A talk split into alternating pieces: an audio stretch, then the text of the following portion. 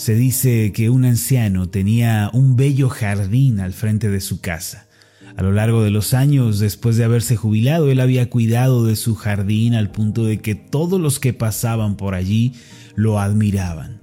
Durante la primavera podían verse entre las flores eh, revoloteando algunas mariposas sobre esta, este paisaje tan hermoso. Después eh, esto embellecía eh, más la escena Cierto día un joven se acercó al anciano a preguntarle a dónde debo ir para capturar mariposas y que ellas también se paseen en mi jardín.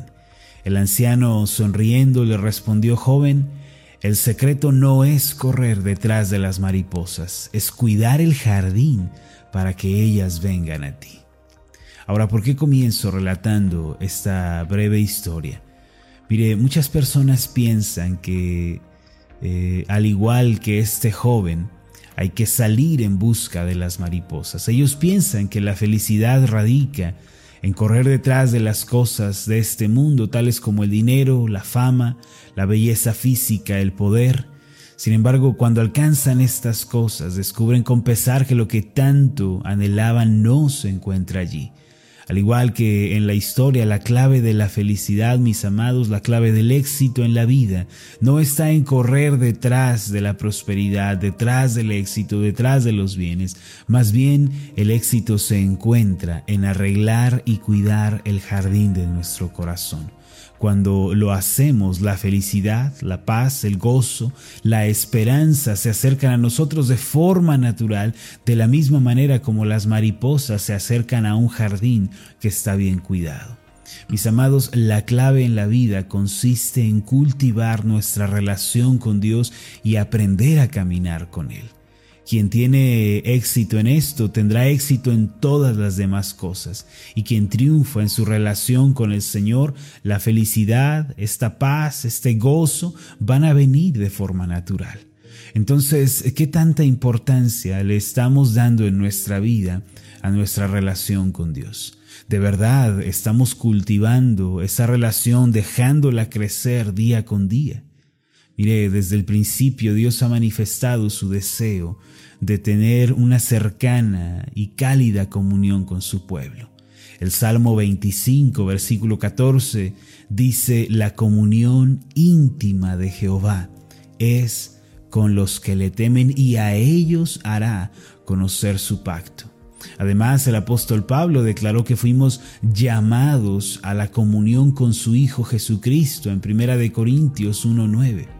Esta es la razón por la que somos gustosamente invitados a acercarnos al Señor para tener esos tiempos devocionales diarios junto a Él. En síntesis, Dios quiere tener comunión con nosotros.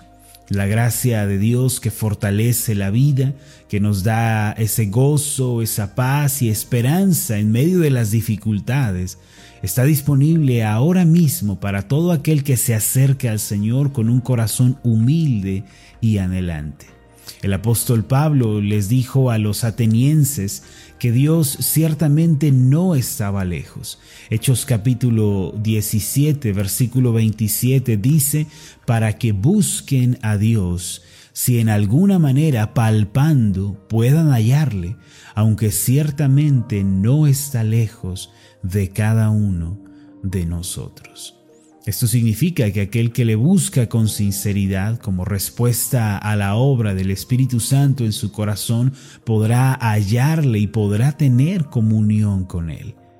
Por lo tanto, en este mismo momento podemos recibir la fortaleza y gracia para nuestra vida si tan solo disponemos nuestro corazón a Dios se cuenta una historia que tuvo lugar durante los primeros años de exploración europea en el continente americano.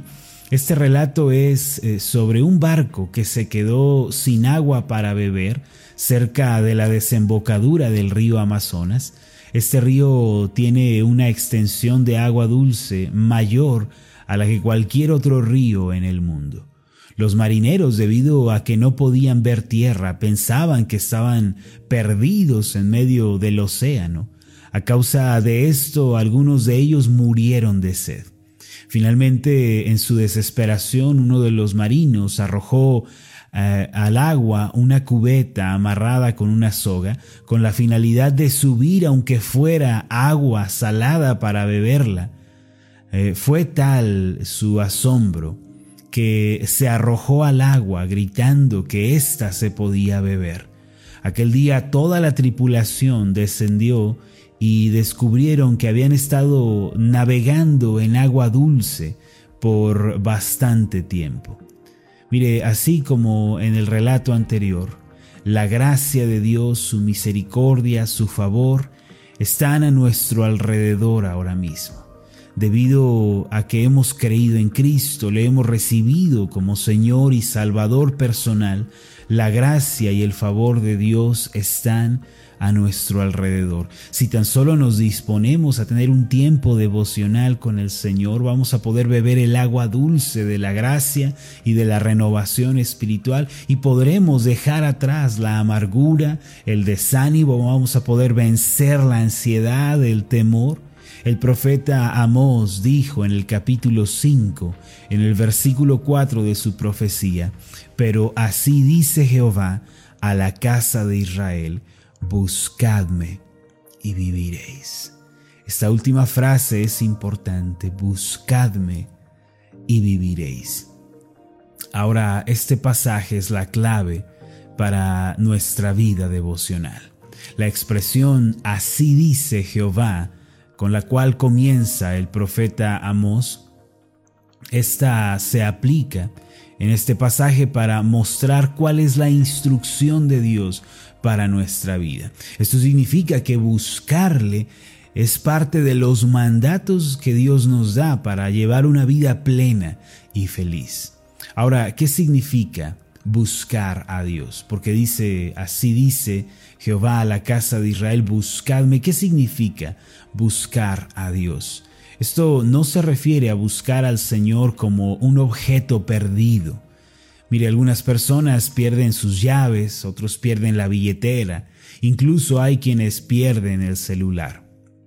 Entonces, eh, tienen que buscar y volver a buscar hasta encontrar. Sin embargo, buscar a Dios no significa hacer algo como esto. La búsqueda de Dios en realidad es un camino de descubrimiento, es un camino de asombro acerca de la persona y el carácter de Dios. El pueblo de Israel había perdido de vista quién era Dios y habían caído en una religiosidad muerta. Ellos por causa de su rebeldía habían sido llevados como esclavos a Babilonia y allá en esa tierra lejana habían olvidado quién era Dios. Por eso el Señor ahora les decía, búsquenme, búsquenme, que significa conózcanme, descúbranme, pues me quiero revelar a ustedes. Asimismo, nosotros recibimos esta instrucción de parte de Dios el día de hoy. El Señor nos dice a usted y a mí que le podemos conocer. Nos dice, ustedes pueden aprender mis caminos, pueden caminar a mi lado. Desde luego, para hacer esto, debemos adoptar una actitud de búsqueda y devoción. Nuestra actitud debe ser perseverante, debe ser diligente, consistente y debe ir acompañada de esa humildad y sencillez de corazón. El profeta Amós declaró que una vida plena, una vida radiante y bendecida, sería el resultado de esa búsqueda de Dios. Él dijo, buscadme y viviréis. Naturalmente la vida que Dios nos otorga cuando le buscamos es una vida abundante, es una vida plena, no es una vida amarga, corrupta o llena de infelicidad. Juan capítulo 10, versículo 10, el Señor Jesús declara, yo he venido para que tengan vida y vida en abundancia. Josué capítulo 1, versículo 8, dice, nunca se apartará de tu boca este libro de la ley, sino que de día y de noche meditarás en él para que guardes y hagas conforme a todo lo que en él está escrito, porque entonces harás prosperar tu camino y todo te saldrá bien. Así es, mis amados, la vida que Dios infunde en nosotros cuando le buscamos es una vida abundante, una vida plena. cuando comenzamos a conocer al Señor y le amamos con un corazón sincero, cuando dedicamos tiempo a esa búsqueda personal del Señor como resultado de ese conocimiento, hermanos, nuestras vidas, nuestro entorno, eh, nuestra familia, nuestras circunstancias de verdad comenzarán a cambiar y van a cobrar un nuevo significado para nosotros. La infelicidad, la tristeza, la ansiedad, la preocupación se puede decir que solo tienen poder en nosotros cuando no buscamos al Señor. Sin embargo, cuando nos dedicamos al Señor con un corazón ferviente, cuando oramos, leemos la palabra, la memorizamos y la atesoramos en nuestro corazón, entonces la fe y la confianza vienen como un río a nuestro corazón. Además, un río de esperanza nos cubre, nuestros problemas se vuelven pequeños y encontramos una solución para cada dificultad de la vida. Por eso Proverbios 14, versículo 26 dice, el temor de Jehová, en el temor de Jehová está la fuerte confianza y esperanza tendrán sus hijos. Todas las personas viven de acuerdo con una postura, es decir, cada persona adopta un modo de vida de acuerdo a lo que ella considera mejor para sí misma.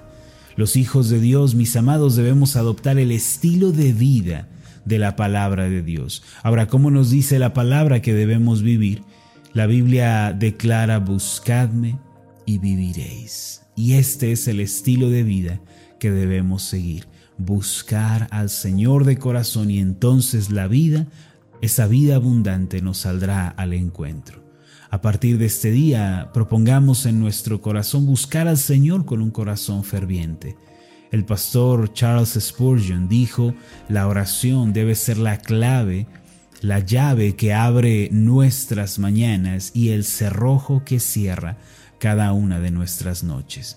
Hagamos de la oración nuestro estilo de vida y entonces la fe, la esperanza, el amor reinarán en todo nuestro ser. Nunca lo olvide, la clave no es correr detrás de las cosas de esta vida, es cultivar nuestra relación con el Señor y entonces todas estas bendiciones vienen de forma natural. Permítame hacer una oración por usted. Padre Celestial, gracias porque nos invitas a buscarte nos invitas a tener comunión contigo. Tú siempre has tenido un deseo de comunicarte, de caminar, de eh, tomar la mano de tu pueblo. Así ha sido antes y así es ahora. Por eso tu palabra tantas veces nos reitera la importancia de la comunión. Permítenos, Señor, ser hombres y mujeres que te buscan diligentemente, que te conocen, que te descubren, que paso a paso y día con día van fortaleciendo su comunión personal contigo. Tú has prometido, Señor, que si te buscamos la vida, esa vida abundante nos saldrá al encuentro. Gracias, Padre, por esto. Que podamos dar esos pasos firmes el día de hoy, Señor, y podamos disfrutar de todas tus bendiciones. En el nombre de Jesús, amén y amén. Hola, ¿qué tal? Mi nombre es Marlon Corona, soy el pastor de la iglesia Ascender en la ciudad de Zapopan, Jalisco, en México.